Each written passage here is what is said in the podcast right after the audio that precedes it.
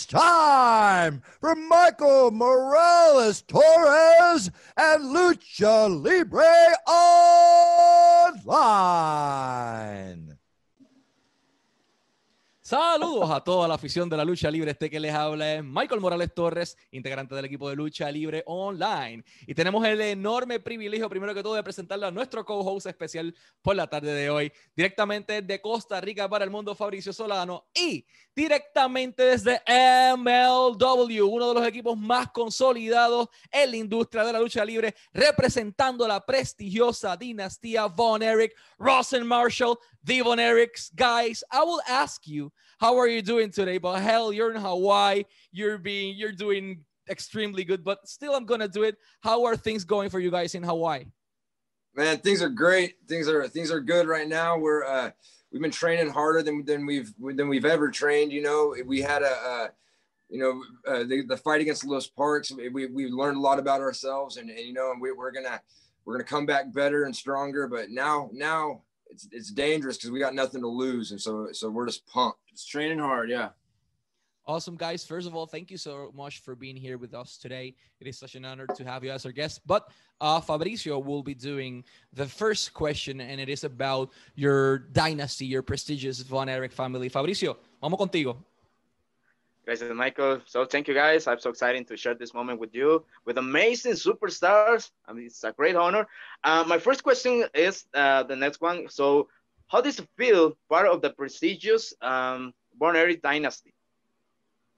Yeah, uh, you know, when we grew up, we it's all we ever knew. You know, uh, my my grandfather was in the business, all of my uncles and uh, my dad. So my earliest rem- memories are just being in dressing rooms and uh, going to shows with my dad and wrestling with my dad and uh, cheering for him at at the matches. And so you know, it's all we've ever known, you know, but we're, we're nothing but grateful and happy for this opportunity we have. The, the, the day that it, that it really hit us was when we actually started wrestling. But before that, it was all we knew. We were raised in locker rooms. But then uh, when we started wrestling and, and performing that, that, that was when we realized what, what our uncles and our grandfather, what they, all the blood and sweat they put into the business. And, you know, and we just want to honor that by trying as hard as we can. So let me translate that to Spanish. Eh, Marshall mencionan que ellos crecieron dentro de la industria de la lucha libre. Ellos ya estaban en los camerinos desde que eran unos niños. Bueno, obviamente son los hijos de Eric eh, Von Erich. Eh, discúlpame, de, de sí, eh, de, Kevin Von Erich y su abuelo eh, Fritz Von Erich. Eh, los Von Erich tienen una familia enorme de luchadores. Son muchas personas tíos, eh, su papá, eh, su abuelo, todo el mundo eran parte de, de, esta dinastía increíble que todo el mundo creció viendo y ellos crecieron viendo eso, viendo como sus abuelos, como su abuelo, como su papá, como sus tíos derramaban sangre, sudor y lágrimas por levantar esta industria eh, de la lucha libre. So guys, uh, as I mentioned, your dynasty is something really prestigious inside the pro wrestling industry. And what's the importance of the Von Erich dynasty? But furthermore, um, what can you tell us about that solid territory of pro wrestling your family run for a for a while? Uh, do you have any memories from that time?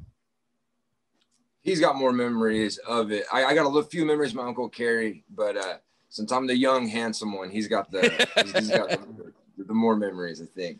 Uh, you know my grandfather he he tried so many things. He was uh, it was a fireman. He was a, a dental assistant. You know, there he's tried everything, and then he played in the NFL. NFL, yeah, football, and then uh, he, and then you know wrestling came about. He got he got involved with wrestling and turned out being one of the the hottest uh, uh, you know territories you know in all of wrestling. The, the, the sportatorium in Dallas was a the, the start of everything for our family and you know, my grandfather, he was already wrestling, but he realized he had, you know, he had five sons that were good athletes, uh, football players, basketball players. Um, and he, you know, he wanted to, they all loved and enjoyed, enjoyed watching, watching my, uh, my grandfather wrestle. But at the time, my grandfather was a bad guy. And so they, they said at school, they'd get in fights all the time because his dad was a bad guy on TV. And, and so it, it made them stick close together as brothers. They, they, they were all, um, all each other had. And then, you know, it's as they got older, they, they, they, I think my uncle Dave was actually the first one. My, my dad started, he had, he had the debut first, but then my uncle Dave continued to wrestle while my dad played football.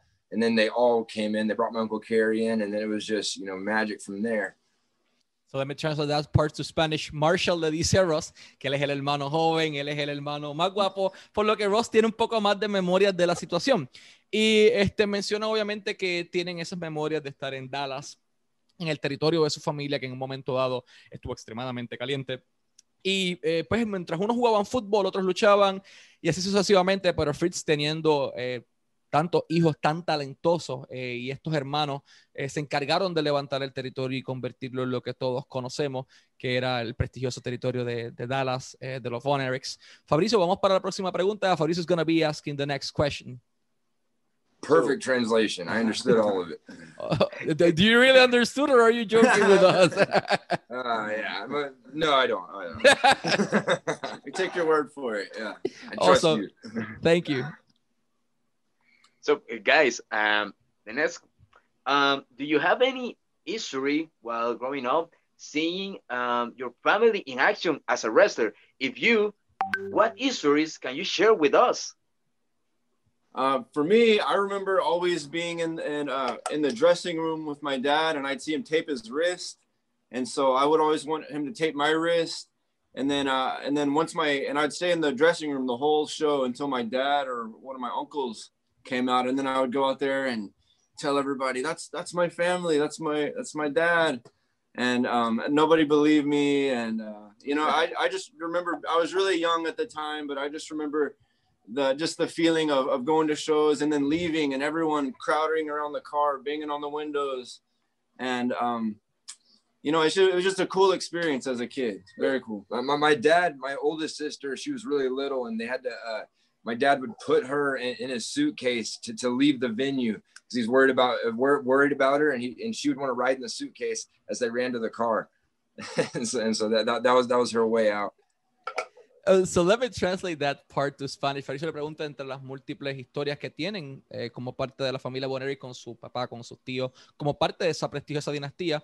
Y Ross menciona que en su tiempo lo que él hacía, y recuerda que le ponía la- el tape o la cinta adhesiva en las muñecas a su papá, eh, al igual que él quería que su papá le pusiera el tape en, la- en el área de las muñecas o la cinta adhesiva.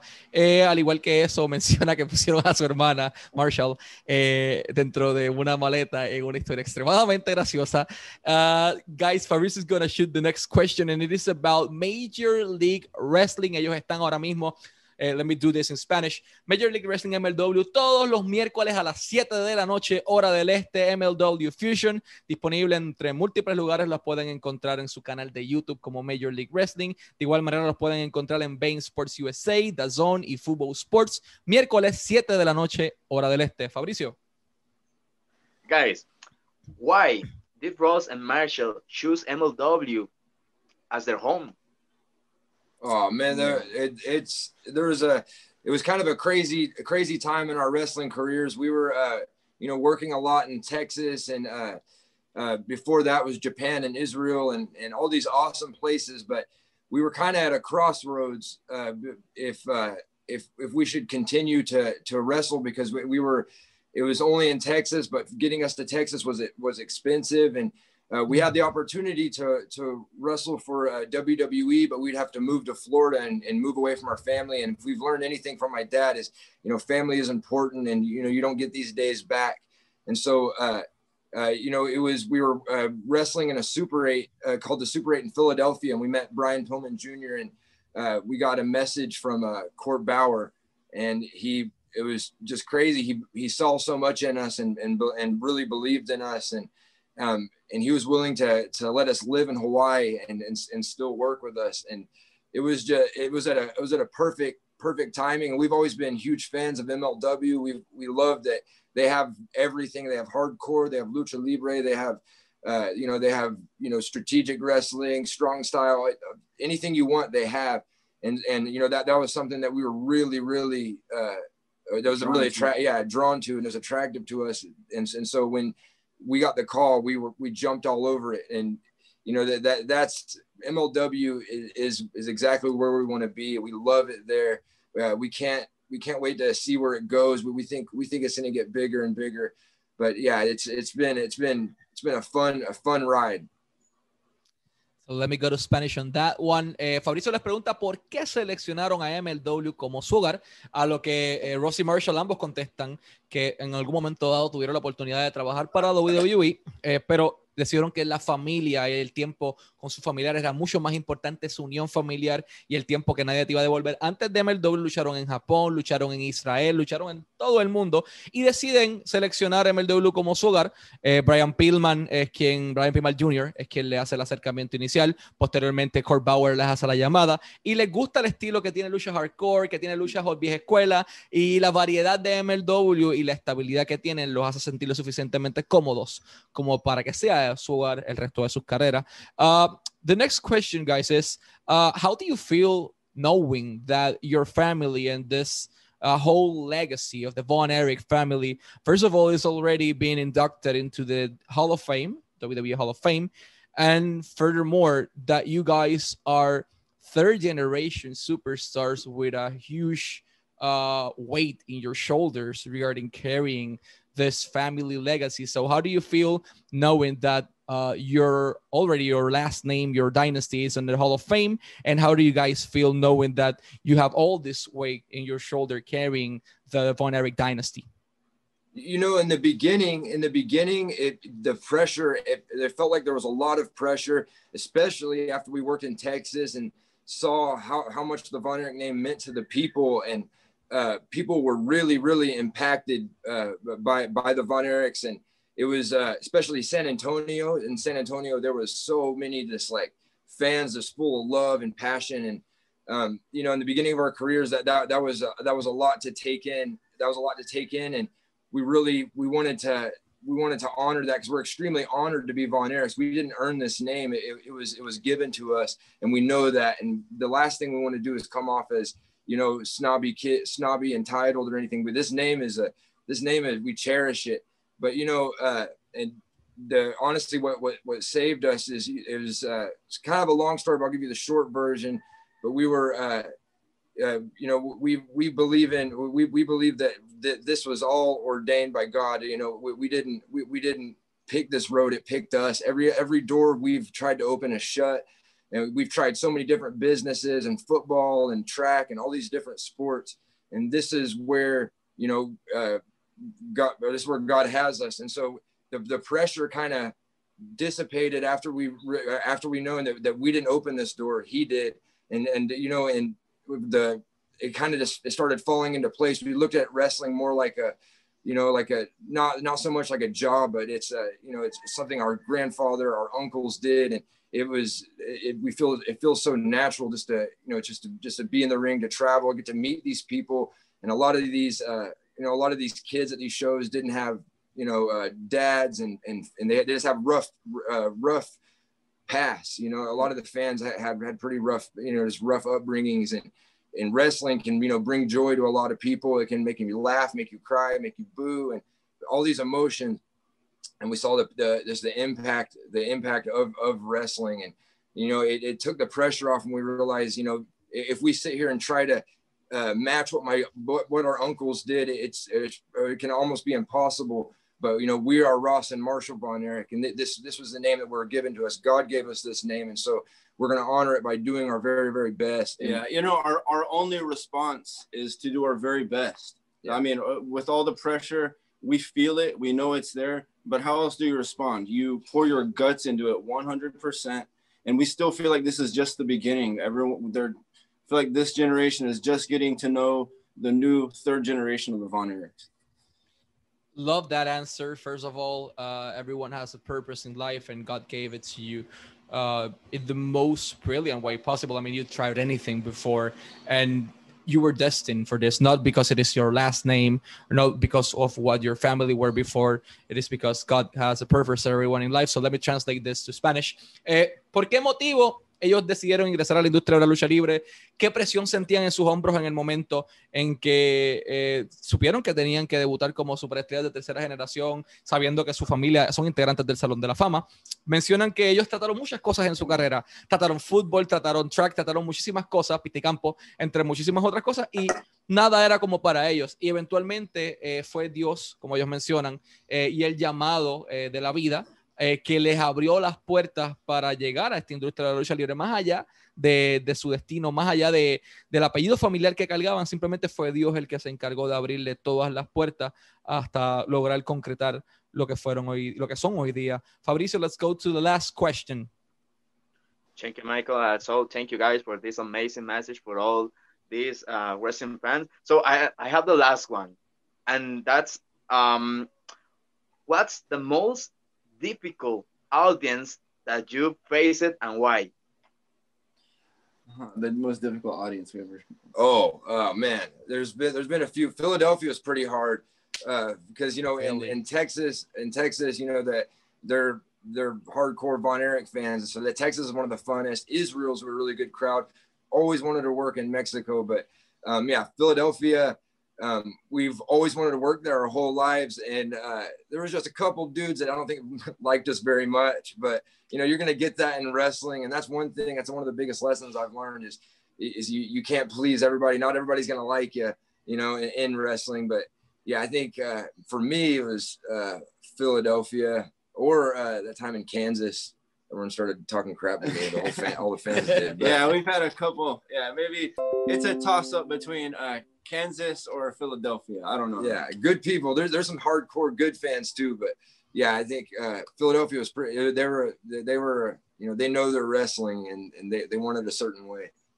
So let me translate that to Spanish. Fabricio le pregunta sobre cuál ha sido la audiencia más difícil a la que se ha enfrentado. Estos caballeros han estado en Japón, han estado en Israel, han estado en todo Estados Unidos, son de Hawái. Y entonces mencionan que lo- obviamente Texas son fanáticos de los Von Erichs y eh, siempre es bueno enfrentarse allí a sus oponentes, pero que hay un empate entre las dos audiencias más difíciles, entre Filadelfia, obviamente la- el público original del ECW, y Kansas. Son los dos públicos más difíciles para ellos hasta el momento. Before we go, I want to say also something in Spanish.